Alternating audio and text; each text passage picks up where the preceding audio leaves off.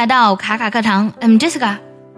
前几天晚上呢，我妈妈发给我一个视频啊，就是微信里发的视频，里面是毛阿敏唱歌的视频。我说，哎，你给我发这个干嘛呀？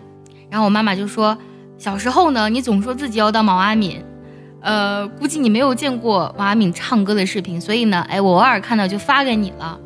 虽然呢，我妈妈非常，呃，平常的一句话，但是当她就是打出这些字的时候，我心里特别的感动，几乎是泪目了。一个人不管长多大，他永远是妈妈的孩子。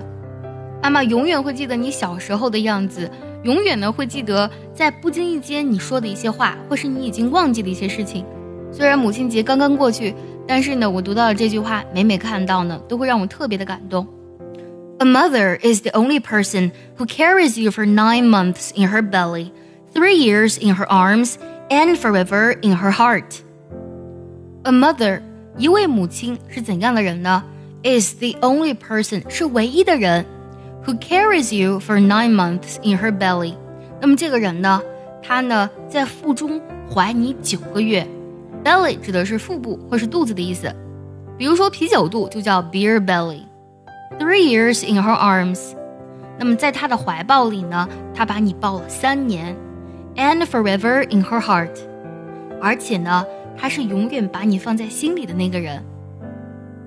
母亲呢，是唯一一个在腹中怀你九个月，怀里抱你三年，永远把你放在心里的那个人。A mother is the only person who carries you for nine months in her belly, three years in her arms, and forever in her heart。